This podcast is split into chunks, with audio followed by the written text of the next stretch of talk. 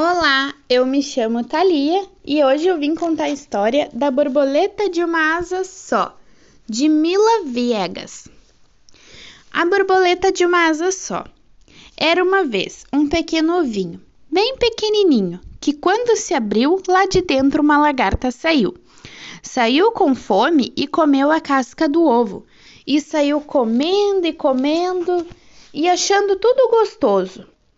Quando cansou, se pendurou no galho e ficou toda encolhidinha dentro de um casulo. Veio a chuva, veio o sol, e como diz um jogador de futebol, o tempo passa. E o tempo passou. Até que de dentro do casulo saiu uma linda borboleta. Era a borboleta Leta. Mas a Leta não era como as outras borboletas, porque a Leta tinha só uma asa Sendo assim, não poderia voar, mas a Leta tinha um grande sonho de conhecer a sempre viva, que de todas as flores era a mais bonita. Mesmo sem poder voar, a Leta resolveu sair e procurar a sempre viva. Por isso foi caminhando, caminhando e procurando, e caminhava e perguntava: Oi, bom dia, você viu a sempre viva? Por todo bichinhos que a Leta passava, ela perguntava: Oi, bom dia, você viu a sempre viva? Mas só quem tinha visto eram os bichinhos que sabiam voar, e que a sempre viva só nascia lá no alto. Sem asas para voar, a Leta não podia alcançar.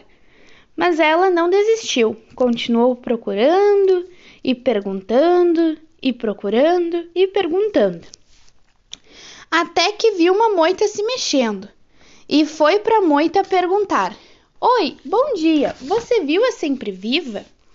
E adivinha quem saiu de trás da moita? Foi o Leto, um borboleto que também tinha uma asa só.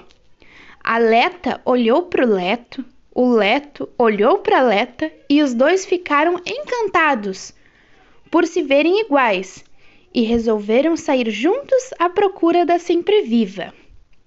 Mas o que encontraram foi um sapo, um sapo gordo, enorme, com uma língua nojenta e gigantesca, pronto para os engolir. E o pior é que, sem poder voar, eles não teriam como escapar. O Leto e a Leta se abraçaram, prontos para virar um jantar mas foi aí que a mágica aconteceu. A Leta bateu sua asa direita, o Leto bateu sua asa esquerda e eles descobriram que os dois juntos formavam uma borboleta inteira e assim juntinhos saíram voando. Escaparam do sapo gordo e foram pousar justamente em cima da sempre viva, a flor que de todas é a mais bonita. Fim.